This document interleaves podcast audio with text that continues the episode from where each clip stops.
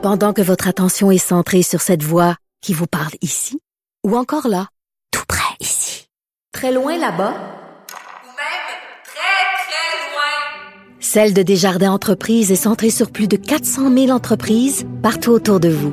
Depuis plus de 120 ans, nos équipes dédiées accompagnent les entrepreneurs d'ici à chaque étape pour qu'ils puissent rester centrés sur ce qui compte, la croissance de leur entreprise. Parce qu'en immobilier, pour être à son affaire, suivez les conseils de nos experts. Via Capital, les courtiers immobiliers qu'on aime référer. Bonne écoute. Antoine Robitaille. Le véritable troisième lien. Le Salon Bleu à vos oreilles. Et tout ça sans utilisation des fonds publics. Mon prochain invité a essuyé des critiques sévères pour avoir choisi de ne pas accepter la refonte de la loi sur les langues officielles, le projet de loi C13 à Ottawa. C'est Marc Garneau. Bonjour. Bonjour, Monsieur Robitaille. Député libéral de Notre-Dame-de-Grâce euh, Westmount et ancien ministre des Affaires étrangères. Qu'est-ce que vous pensez là, des critiques justement sévères que vous avez reçues? Ben, sur euh, un niveau personnel, c'est pas facile de me faire appeler un traître, un vendu, un colonisé euh, et même un raciste. C'est pas facile, mais euh, écoutez, je fais mon travail de député, je dois le faire. je dois promouvoir les deux langues officielles au Canada et je dois aussi protéger les minorités linguistiques. Et moi, je peux vous dire, et c'est rarement cité, que je suis absolument en faveur de protéger le français au Québec et partout au Canada, et je le dis continuellement, et je reconnais aussi que le français est la langue officielle du Québec. Euh, c'est quelque chose qui n'est pas rapporté très, très souvent, mais euh, c'est ma position. Et euh, sur un niveau historique, je peux vous dire que c'est moi qui ai été la première personne c'était en 2006, à reconnaître la nation québécoise dans une résolution de mon parti, mhm. le Parti libéral, qui, que j'ai présenté en octobre 2006. Alors, j'ai toujours été là pour défendre les intérêts du Québec, mais je dois aussi, et j'espère qu'on en convient, euh, que je dois aussi protéger les les droits des minorités linguistiques et ça inclut le 10 à 15% d'anglophones au Québec. Mais quel droit actuellement est en danger? Quel droit des anglophones est en danger exactement? Ben, et, mis, en péril par la loi 96 et la, et la, ben, et la refonte de la loi sur les langues officielles? Il y a plusieurs euh, qui pourraient être en péril. Euh, d'abord, euh, du point de vue du point de vue de quelque chose comme des certificats de, naissance ou de certificats de mort, de décès. Euh, ça, ça va être seulement fourni en français. Euh, c'est peut-être considéré comme une petite chose, mais c'est quand même quelque chose qui est important pour euh, les anglophones. Dans la loi, euh, certains euh, sont, sont préoccupés par le fait que la loi 96 ne respecte pas la section 133 de euh, la Constitution, euh, dans le sens que, et je vous donne un exemple, que quelqu'un qui veut plaidoyer euh, dans la cour. qui veut plaider devant le tribunal, vous voulez dire?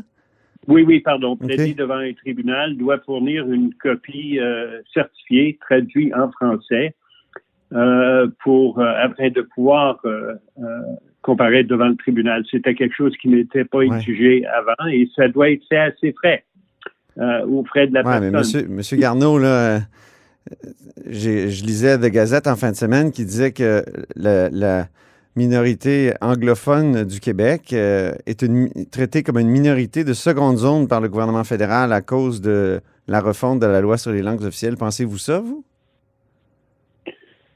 Je pense que c'est important de toujours se rappeler que euh, la langue, euh, pardon, l'acte sur les, euh, les langues officielles du Canada, C13, qui est en train d'être amendé en ce moment, doit tenir en compte les droits de toutes les minorités et ça inclut la minorité anglophone du Québec.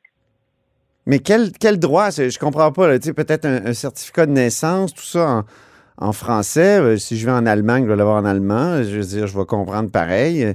Je, je, je, je comprends pas, c'est parce que je, lis Marlène Jennings, par exemple, dans son entrevue au Devoir. Marlène Jennings, euh, qui est une ancienne présidente de Québec Community Networks.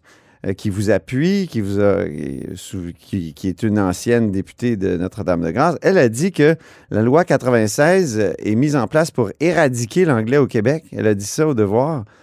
Vous pensez-vous ça? Ben, je, je, ne vais pas parler pour d'autres personnes. Moi, je, je vous dis ce que moi je pense. Et puis, euh, comme je l'ai mentionné déjà plusieurs reprises, j'ai une obligation de défendre les minorités, euh, que ce soit le français au Canada. Oui, mais, mais quand on défend une minorité, c'est parce qu'elle est attaquée. En quoi la minorité Ben, anglaise est ben, attaquée? Vous la- n'avez pas des exemples la- très la- probants, là? Ben, la, la charte va être euh, la charte de, de la langue française telle qu'amendée par euh, quatre- la loi 96 va être euh, va être contestée. Euh, c'est sûr. Je on, on, on en entend parler assez souvent ces jours-ci de toute façon. Et ça va être euh, ça va être contesté. Un autre exemple, par exemple. Ça va être contesté, dans- oui, mais est-ce que il y a plein des lois qui sont contestées, puis les- contestations sont, sont pas convaincantes non plus, là? Ben, quand on parle de contestation, je devrais ajouter qu'en fait, euh, parce que euh, la loi a invoqué la charte, euh, pardon, la clause non-obstante ou la clause dérogatoire, euh, le Québec a dé- déjà décidé que ça ne pouvait pas être contesté. Moi, je trouve que ça, c'est problématique. Je Oui, mais, vous savez, vous savez que la, la- la déposition de dérogation, l'article 33 de la charte, ça porte sur les articles 2, 7 à 15. Les- L'article 23 qui garantit les, les droits linguistiques, ça, c'est pas touché par la, la dérogation. Ben, on verra parce que je pense. Ben, on verra pas, c'est c'est ça. Je veux dire, M. Garneau, c'est c'est ça. eh, C'est garanti pareil. La dérogation touche pas à ça, touche pas à l'article 23. Donc, euh, les droits linguistiques de ce qu'on peut appeler la minorité anglophone, ça, on peut en reparler, mais euh, il semble pas être mis à mal, là. N'est pas mis à mal, je veux dire, par la dérogation. Oui, OK. Euh, De, de façon générale, euh, ça me- je trouve ça troublant d'u- d'utiliser euh, euh, de façon préventive euh, euh, la clause dérogatoire, mais euh, en bout de ligne, ce sont les, les droits euh, linguistiques des minorités anglophones qui, qui, qui me préoccupent. Ça me préoccupe aussi que Mais vous ne donnez pas d'exemple. J'ai pas d'exemple. oui, oui, je vous ai donné, je vous ai donné deux exemples. Un autre exemple euh, dans les cégeps, et j'ai un cé- cégep anglophone dans mon comté, c'est que il va y avoir une limitation sur le nombre d'étudiants qui peuvent euh, y aller. Je parle d'un cégep anglophone. Et deuxièmement, euh, ces étudiants vont devoir euh, prendre euh, trois cours additionnels en français. C'est pas de la Ça torture? C'est pas de la torture, ça? Non, mais ça peut affecter leur classement quand euh, eux euh, soumettent leurs leurs résultats pour Mais essayer de- d'entrer dans certaines universités. Les élèves francophones, Ils ont- ils font des cours en anglais au cégep? Est-ce qu'on est Oui, mais tient le même de- genre d'argumentation? Non, mais le, le problème, c'est qu'il va y en avoir cinq maintenant. Il y, en, il y en avait deux avant, maintenant, il y en a ajouté trois autres. Ben, Et on en a besoin ça- parce ça que le- Le- les, euh, les paliers précédents, les, les niveaux précédents d'en- d'enseignement ne font pas le travail dans il- il- je veux dire, ils apprennent pas le français. La preuve, ils sont pas bilingues. Ils sont bilingues peut-être de façon très superficielle là, pour que- commander un café, mais ils sont, sont pas bilingues pour euh, étudier euh, une partie en français de, de, de leur cours. Ben, je, ce que je vous dis, c'est que ça, ça représente un changement comparé à auparavant. C'est ça, c'est ça. Oui, mais en quoi c'est des droits fondamentaux qui sont violés? C'est ça que je comprends pas. Ben, ce- on va voir, on va voir euh, à mesure qu'on avance que, que, que euh, parce que c'est pas tout en place euh, la loi euh, 96.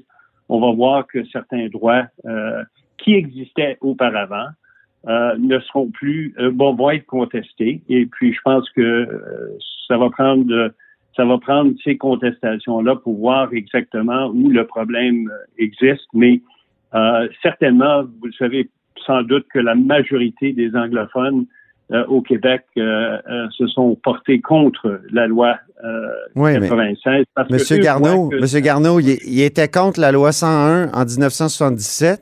Puis aujourd'hui, tout le monde convient, euh, tout le monde s'entend pour dire que sans la loi 101, on n'aurait pas pu intégrer plusieurs immigrants à la majorité francophone. Autrement dit, on a diversifié le Québec avec un creuset francophone.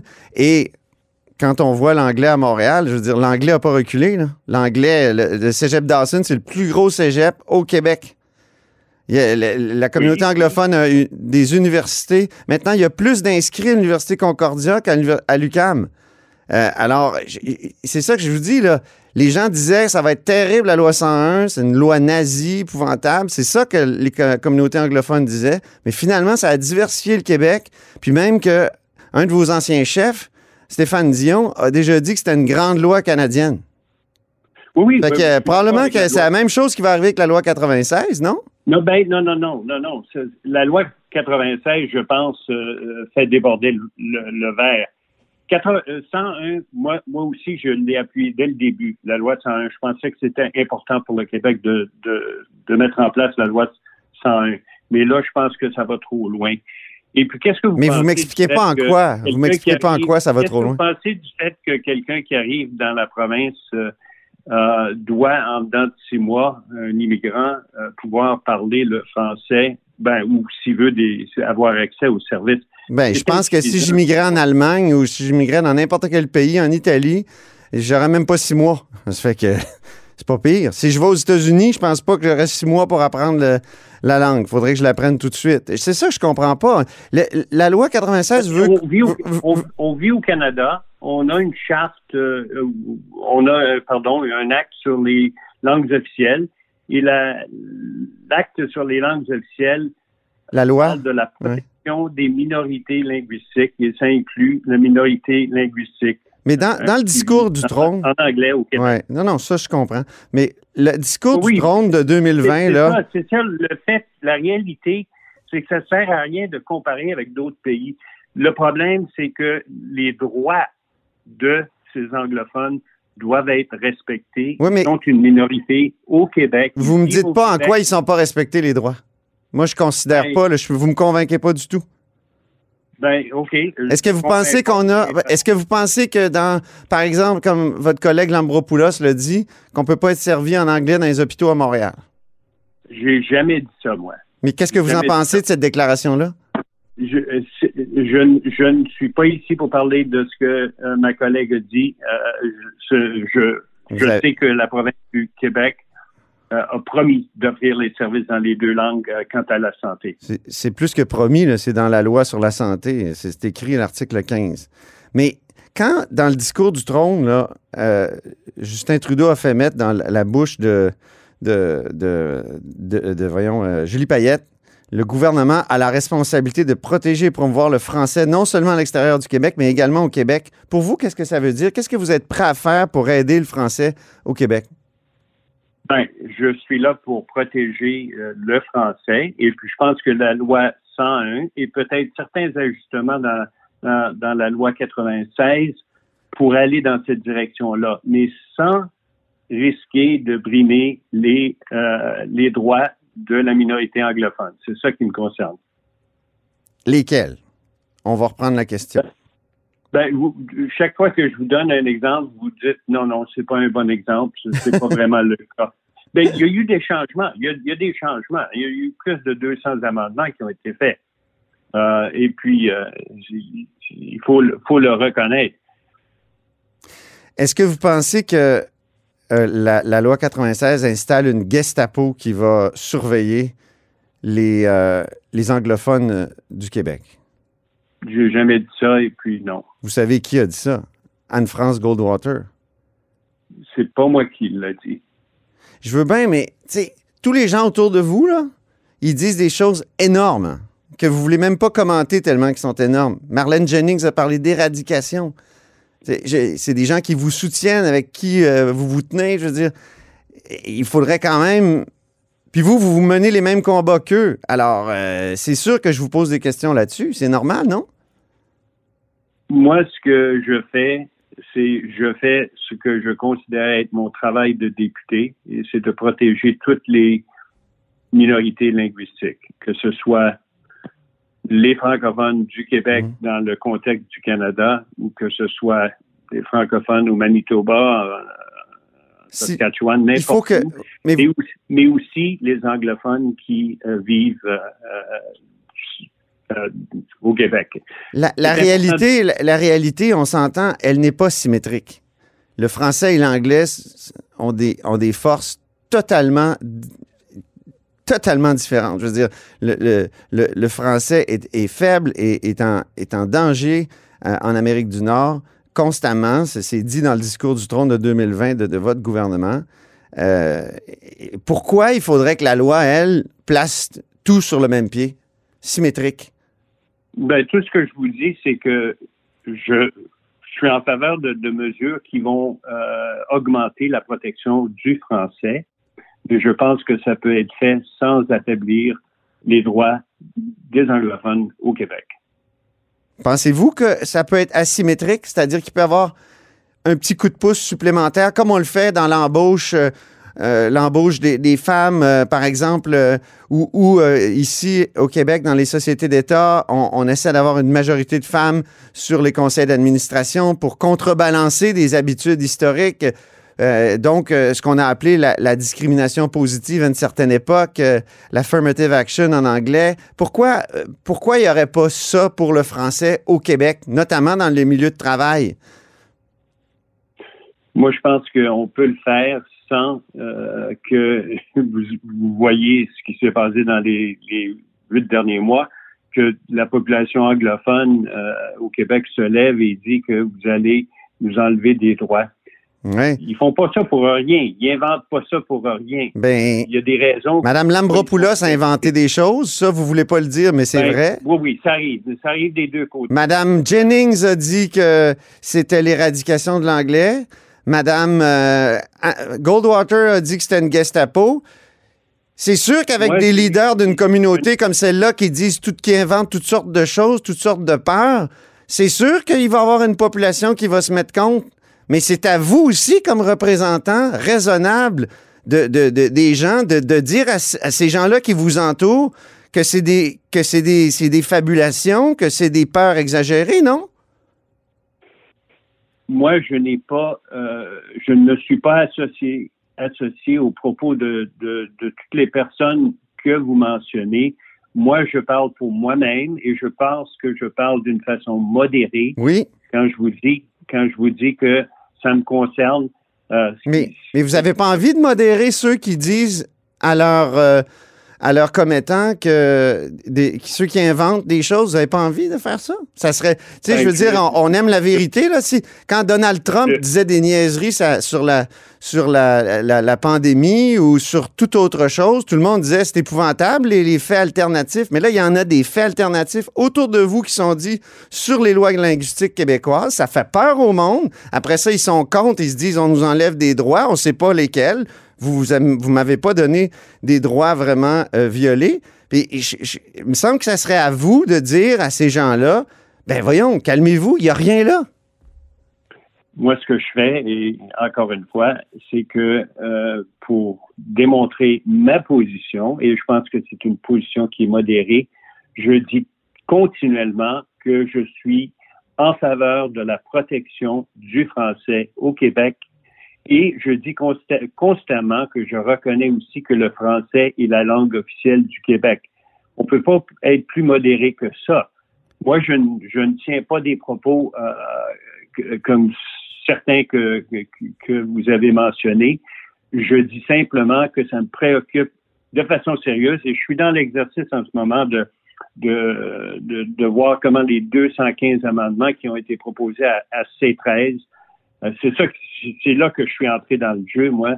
Euh, c'est les amendements qui ont été proposés, dont euh, 88 venant du bloc, euh, qui euh, vraiment veulent enchasser de façon euh, permanente euh, la euh, loi euh, 96 dans euh, une loi Ouais. fédérale. Quelque chose que qui pour moi n'est pas acceptable. Et la raison Ouais. pourquoi ce n'est pas acceptable de mettre une charte provinciale dans une loi fédérale, c'est que d'autres provinces pourraient un jour créer leur propre charte de la langue et ça pourrait être discriminatoire vis-à-vis de la minorité francophone qui vivent dans, dans leur province. Donc, à euh, il faut craindre des représailles. Il faut craindre des représailles de la part des autres provinces, c'est ça? pardon? Il faut craindre des représailles de la part des autres provinces si on, Je- je- on non, met non, dans la loi sur les langues officielles euh, la. Je, vous dis ça parce que c'est important que le, le, le niveau fédéral, au fédéral, qu'on retienne notre responsabilité pour protéger les minorités linguistiques. On a beaucoup de travail à faire pour les minorités francophones dans le reste du Canada et on veut s'assurer qu'ils soient protégés. Et je crois que, en principe, de mettre Mhm. une charte de la langue provinciale dans une loi sur l'acte sur les, les deux langues officielles, dans, qui est un acte fédéral, c'est, Ouais. ce n'est pas une bonne idée parce que ça peut mener à des contestations, à des disputes euh, judiciaires et possiblement constitutionnelles. Vous savez qu'en 1989, il y, a, il y a des anglophones de Montréal qui sont allés euh, devant le Comité des droits de l'homme de l'ONU et qui ont, ils se sont fait dire à ce moment- pour, pour dénoncer la loi 178 de Robert Bourassa qui contenait des dispositions de dérogation. Et euh, à ce moment-là, l'ONU a répondu euh, les, les minorités visées à l'article 27 sont les groupes minoritaires à l'échelle de l'État. Et donc, un, un groupe peut être majoritaire dans une province, mais néanmoins constituer une minorité dans l'État. Puis ils ont dit aussi, les citoyens canadiens anglophones ne peuvent être considérés comme une mi- minorité linguistique. Autrement dit, Oui, l'ONU a dit je- ça. Qu'est-ce que vous répondez à ça? Ben, ben, je suis au courant de ça, mais la façon que moi je vois les choses, s'il vous plaît, si je, peux vous le décrire, c'est que si vous êtes un anglophone qui vit euh, au Québec, vous travaillez au Québec, vous envoyez vos enfants à l'école au Québec, vous accédez aux services euh, au Québec et vous êtes soumis aux lois qui existent au Québec.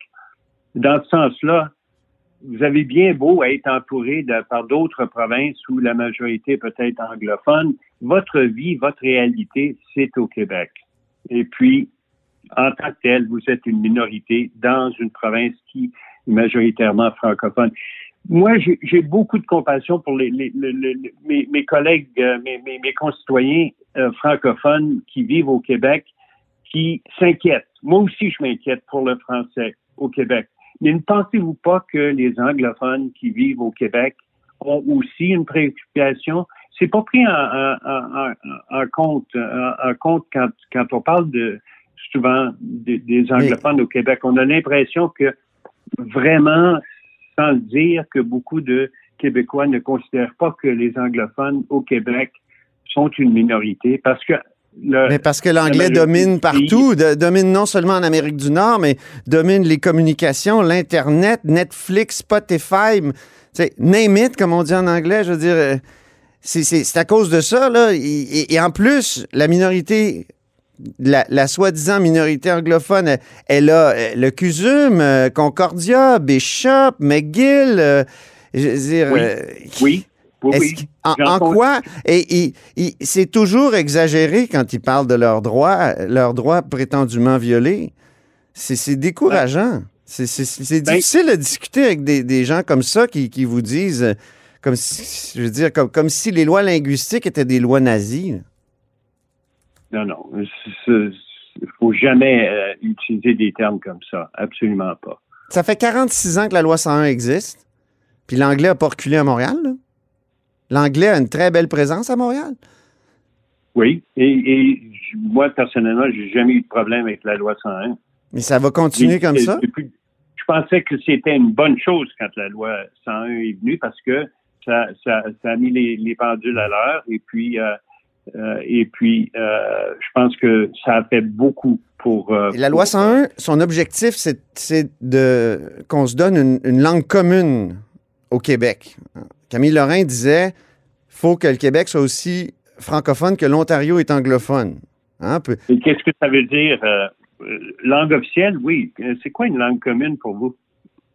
Ben, une langue commune, c'est la langue dans, la- dans laquelle, euh, naturellement, une majorité d'immigrants vont finir par s'intégrer dans cette langue-là. C'est, ça, une langue commune. C'est, c'est la langue naturelle de, de, de la société.